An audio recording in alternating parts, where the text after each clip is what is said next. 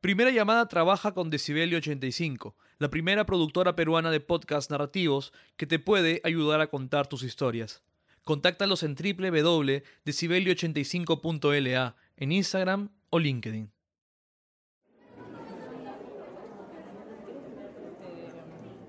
En su juventud, Stefan vio mucho teatro, mucho teatro, pero el del malo. Yo vine de una pequeña ciudad en Suiza que tenían solo obras horribles, no sé, que con gente fingiendo de ser otra gente sin saber por qué, más allá de, de, ser narcisista para querer ser visto. Entonces... No solo vio teatro malo, sino que además en el colegio también hizo mal teatro.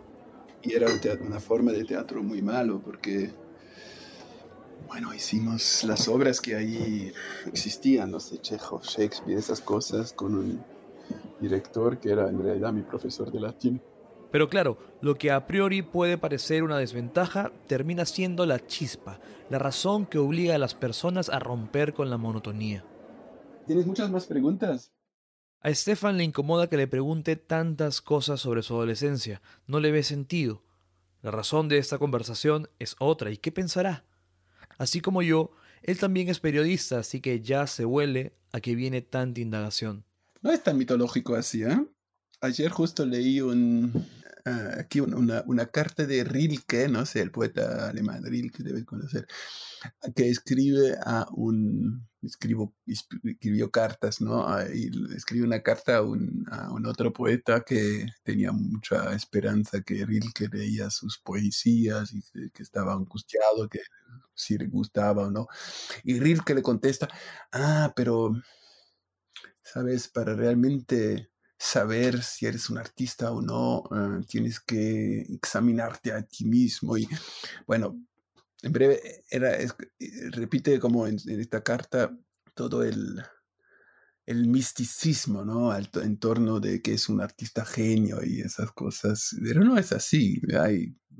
Estefan tiene razón. Eso del genio atribulado es un invento del romanticismo y claro, ¿Cómo no creer en ello cuando se tiene al frente a un personaje como Beethoven? Él fue el primer gran genio. Antes de él, solo hubo obreros en la música. A eso se refiere Stefan, quien se considera un tipo sencillo y sin tantas complicaciones, o mitología, como él prefiere decir. De trabajar. Lo que para mí era especial que yo no, no vengo de una familia de artistas, nada, no conocía a ningún artista en realidad en toda mi adolescencia. Entonces, empezar a hacer artes era más porque quería, no sé, estaba en búsqueda de algo y creo que quería estar junto con, con, con este círculo de gente que me parecían muy exóticos los artistas. creo que por eso llegué ahí. Y después el resto, trabajo, organización, logística, esas cosas, ¿no?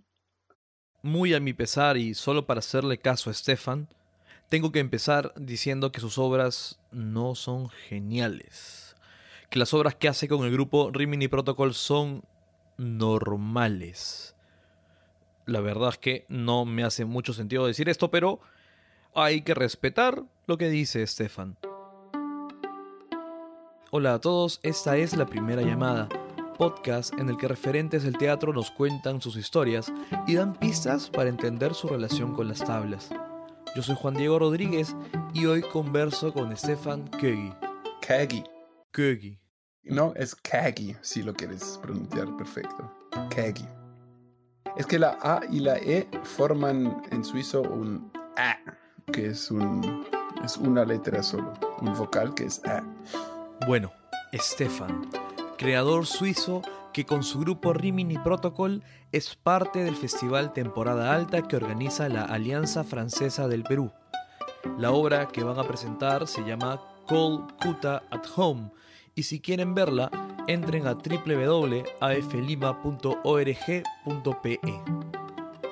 Nosotros em, hace 14 años creo, o más incluso, creo que 15 años o algo así, que empezamos a trabajar con, con un call center en India, en Calcuta. En esa época no todos sabían que era un call center, pero sí quedaban desconcertados cuando un mexicano llamaba a un chileno a venderles seguros de vida. Y veíamos como 80 sillas de, con personas hablando con Australia, Inglaterra, Estados Unidos. Allí inventaron una primera obra que fue, más que otra cosa, un tour por la ciudad. Es decir, alguien en Calcuta llamaba a uno de los espectadores en Berlín y lo guiaba por una ciudad que desconocía. En ese camino, el público conocía un poco más de la vida de los que trabajaban en esos locutorios. Dos desconocidos ubicados en lugares totalmente distintos tenían una conversación íntima. La dinámica la repitieron, la repitieron hasta que cinco o seis años más tarde, ya por el 2010, le dieron una vuelta.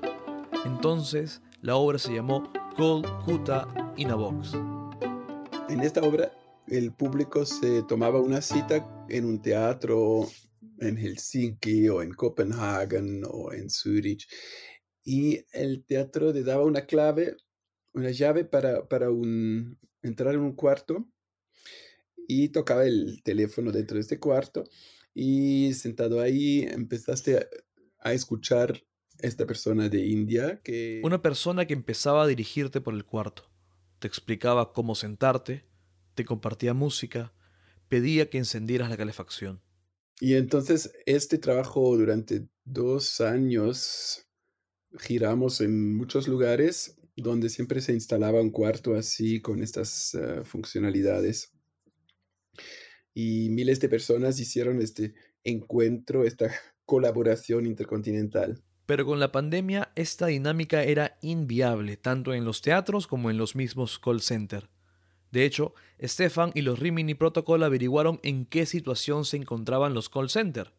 Descubrieron que cada vez hay menos, que algunos de los operadores trabajan en sus casas y que muchas de las personas fueron reemplazadas por algoritmos que llaman y reproducen una grabación de voz. Esas son las peores llamadas. El caso es que Stefan vio en el Zoom la mejor manera de trasladar Kolkuta a la realidad y a una realidad en cuarentena. La copresencia se sucede a kilómetros de distancia.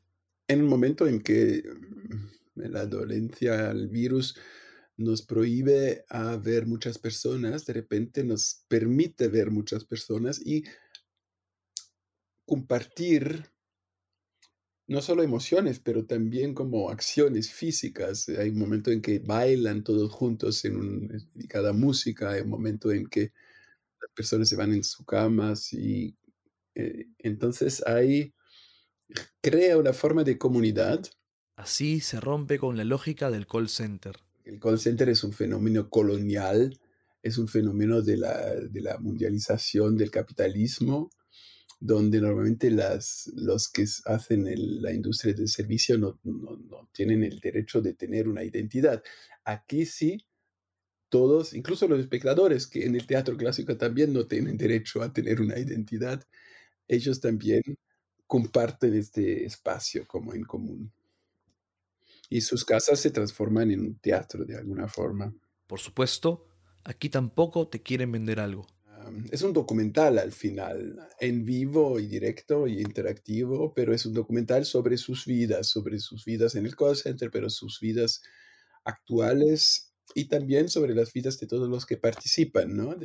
Es imposible no pensar que Colcuta y Remote X se parecen. Remote X es un proyecto que data del 2014 y que propone ponerse unos audífonos y dejarse guiar por las calles de Santiago de Chile, Lima, Shanghái o Nueva York. En las dos obras se camina por una ciudad, eso es lo que tienen en común, pero es muy distinto porque en Remote quien habla es una máquina, es el computador, es una voz creada que no, no, es, no es solamente una grabación, es, en realidad es un algoritmo que combina sílabas grabados con una voz humana por una empresa Em, de tal forma como lo conocemos en aeropuertos cuando escuchamos o en Siri que nos habla desde el iPhone o que en, uh, en, GPS Navigators. Y estas voces normalmente no tienen una personalidad. Ahí sí adquiere una cierta personalidad de una inteligencia artificial. ¿Cómo es que ese chico que solo veía el teatro más terrible termina haciendo este tipo de obras? Les conté que Stefan también es periodista, un oficio que ejerció brevemente pero que le hizo darse cuenta qué era lo que le interesaba. Mi madre era periodista em, y eh, durante el gimnasio, em, o colegio se dice, ¿no? El colegio, yo ella de cada vez en cuando me daba como un trabajito para, ah, ¿por qué no? Tú vas ahí a esta vernissage y escribís, o ahí se abre una nueva tienda y quieren 60 líneas sobre esto, o aquí hay una persona que va a tener 100 años y porque tú no vas a escribir. Y a mí siempre me encantaba encontrar estas personas con las cuales en mi vida normal nunca te había hablado. Stefan publicó sus primeros artículos a los 15, 16 años pero no les da tanta importancia. Lo mismo pasa cuando cuenta su paso por la redacción del periódico de la ciudad. Allí llegó con 20, 21 años y solo se quedó un año. Me quedé un poco exhausto con la velocidad del periodismo, que no tiene tiempo para realmente estudiar algo y de no saber para quién uno escribe. A la época también el periodismo era muy unilateral, no, no hubo... Estefan nació en el 72, así que hoy habla de los 90. El trabajo no le gustaba, para nada. Tenía que soltar los textos rápidamente y mandarlos a la imprenta. Y lo que él quería era contar algo sobre la vida. Creo que una vez me, dejaron escribir toda una página y me, dejaron trabajar un poco más. Era un reportaje sobre una nueva medida del gobierno suizo. y se hicieron como los primeros experimentos con la legalización de, bueno, no la legalización, pero la, ¿cómo se dice eso? Que hubo muchos heroína, heroína adictos y entonces hubo como primeros programas de, de, que se entregaba heroína a estas personas en vez de dejarlos que, que intentan comprárselo en el mercado negro y que o era, era, el tiempo también de los programas Metadono, que era como un sustituto para la heroína. Y bueno, entonces yo podía escribir toda una página, hacer una investigación más profunda. Pero eso era raro, así que tomó el dinero y se dedicó a viajar. Por lo menos ya sabía que quería contar historias. ¿Y el teatro? De sus malas experiencias, se dio cuenta que le gustaba la convivencia en esa caja negra, aun cuando hay grandes riesgos. Es que también es una cosa especial, ¿no? En el teatro uno va y en vez de solo transitar y pasar cuánto tiempo como quiere en una muestra, en el teatro uno se entra y entonces es difícil salir de nuevo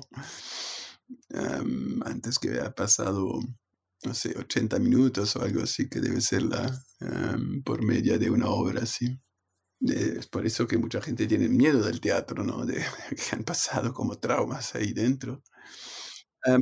pero yo volví siempre por, bueno, ya hablé de, del, hecho de que, que es interesante esta copresencia de gente que, no sé, cuando abres un, un, dulcito ahí o un chiclete, las personas de lado quedan como ofendidos, ¿no? Esta, sensibilidad de, la comunidad, que del público que está junto, era como algo muy especial.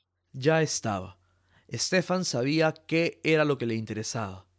Luego viajó y viajó y terminó en Buenos Aires, donde se casó con la dramaturga Lola Arias y le llegó la oportunidad de trabajar con el Goethe Institute. Fue un proyecto con porteros argentinos, porque me interesaban estas personas que deben existir muchos en Lima también, que pertenecen a una clase baja y están sentados todo el día abajo en los edificios de, los, de la clase media y alta para representar este límite ¿no? entre las clases altas y bajas y para, para estar ahí casi como un mueble, uno podría decir.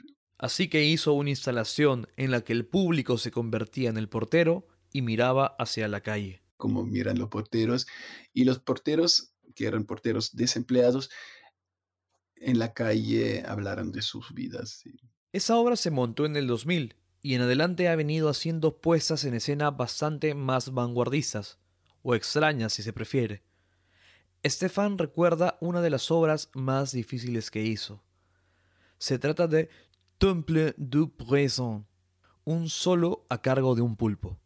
Sí, un pulpo?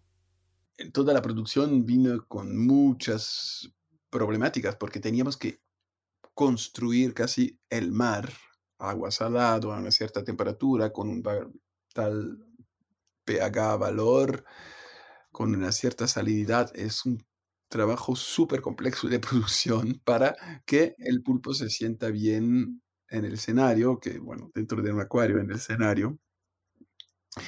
Y entonces hubo como muchos imprevistas, muchas complicaciones. ¿De qué se trataba la apuesta? Es teatro clásico en el sentido frontal. están sentados en sus butacas y hay un acuario enfrente a ellos y hay un músico que lo sonoriza y hay una artista escritora que transcribe lo que hace el pulpo y hay el público que intenta entender el pulpo, básicamente. Y hay una persona que convive con el pulpo en el escenario que hace un montón de experiencias que cada día surgen nuevas cosas, porque el pulpo es muy inteligente, no sé si cuánto sabes de la, sobre el animal. No tenía idea, pero resulta que los pulpos son seres muy inteligentes. Ya, ok, siempre escuchamos lo mismo, pero parece que en este caso es verdad. Nunca se sabe qué va a hacer. Por fin entiendo al pulpo Paul, tan famoso por los mundiales de fútbol. Claro, es un animal que vive bajo el agua, el agua y es mucho más complicado para entenderlo, pero tiene enormes cantidades de neuronos en todo el cuerpo. Tiene, puede, tiene una piel que puede utilizar como una pantalla, transformarse en todo tipo de colores y eh, tiene una facilidad para aprender cosas increíbles, pero también es muy único, muy de su propio modo, no, no, no necesariamente quiere repetir cosas solo porque los ah, seres humanos quieren, quieren seguirlo. ¿Qué es este teatro que hace Stefan y Rimini Protocol? ¿Tiene sentido llamarlo postdramático? En ciertos aspectos creo que tenemos que ver algo en el sentido que no es el drama escrito que es el inicio de, nuestros proyectos, pero en el mismo momento nosotros en realidad respetamos, somos, hacemos teatro bastante tradicional en el sentido que narramos algo, contamos algo, que sea las biografías de call center operators, que sea lo, la, vida de cubanos, como sucedió en la, obra um, Granma que hice hace unos, unos dos años. Es decir, que para ellos el drama no tiene mucha importancia, pero tampoco llegarían a ser postdramáticos, porque hubo una serie de creadores que sí se esforzaron por romper con lo anterior. Tomando como Castorf lo hizo para citar un director alemán, él toma la obra de Heiner Müller o de Brecht o de, y la deconstruye, la transforma y, y agrega otros textos y eso es aún una iniciativa muy orientada en la literatura. Nosotros en realidad con la literatura tenemos muy poco a ver en su mayoría de sus veces porque es la vida que se transforma en teatro en nuestros casos. La vida contemporánea, las cuestiones de, la sociedad, que sea el cambio climático en la del Clima Conference o en, o la temática de la robotización en el Uncanny o hay como siempre nuestras obras intenta, intentan hacer algo que yo en mi primera profesión que tenía, que era periodista, también lo quería hacer, retratar el mundo de alguna forma o transformar. Y Porque a diferencia de lo que pueden hacer los periódicos, Stefan puede profundizar en las historias y no solo eso, también hacer que los espectadores ingresen al universo de los personajes, al mundo de la obra. Nosotros nos encanta el término teatro porque creemos que el teatro puede hacer ser todo eso. El teatro es una forma viva del live art, ¿no? Em, no performance porque eso viene con cierta pretensión y de una corriente en la que el cuerpo se usa con otra intensidad. Todo me parece más lejos. El teatro para mí lo que, lo que viene con la connotación de de la investigación, que es la verdad, que es la realidad, que es el papel, el, que es el, de contar algo, que es el de, intentar trabajar con el tiempo como materia prima, ¿no? Y todo esto es el caso en nuestro trabajo. La pregunta del millón sería, ¿cuáles son sus referentes? ¿Qué pasó con el teatro de mierda que vio en su juventud? Ciertas películas de, de, Harun Farocki, por ejemplo, es que es un cineasta que me impresionaba mucho, o Ulrich Seidel, un austríaco que hace un cine increíble, no sé cuánto lo conoce. Em, claro, también hubo más tarde, cuando fui para Zurich, que era como la ciudad más próxima que tenía al menos un festival internacional donde se podían ver obras de Castellucci, em, de Alain Platel, que esto a la época me impresionaba porque tenían, creaban una forma de experiencia muy física de, con, con, el escenario y más tarde también vi obras que pasaban fuera del teatro, como obras de Gobsquad que me impresionaran. Pero Stefan dice que no vuela tanto.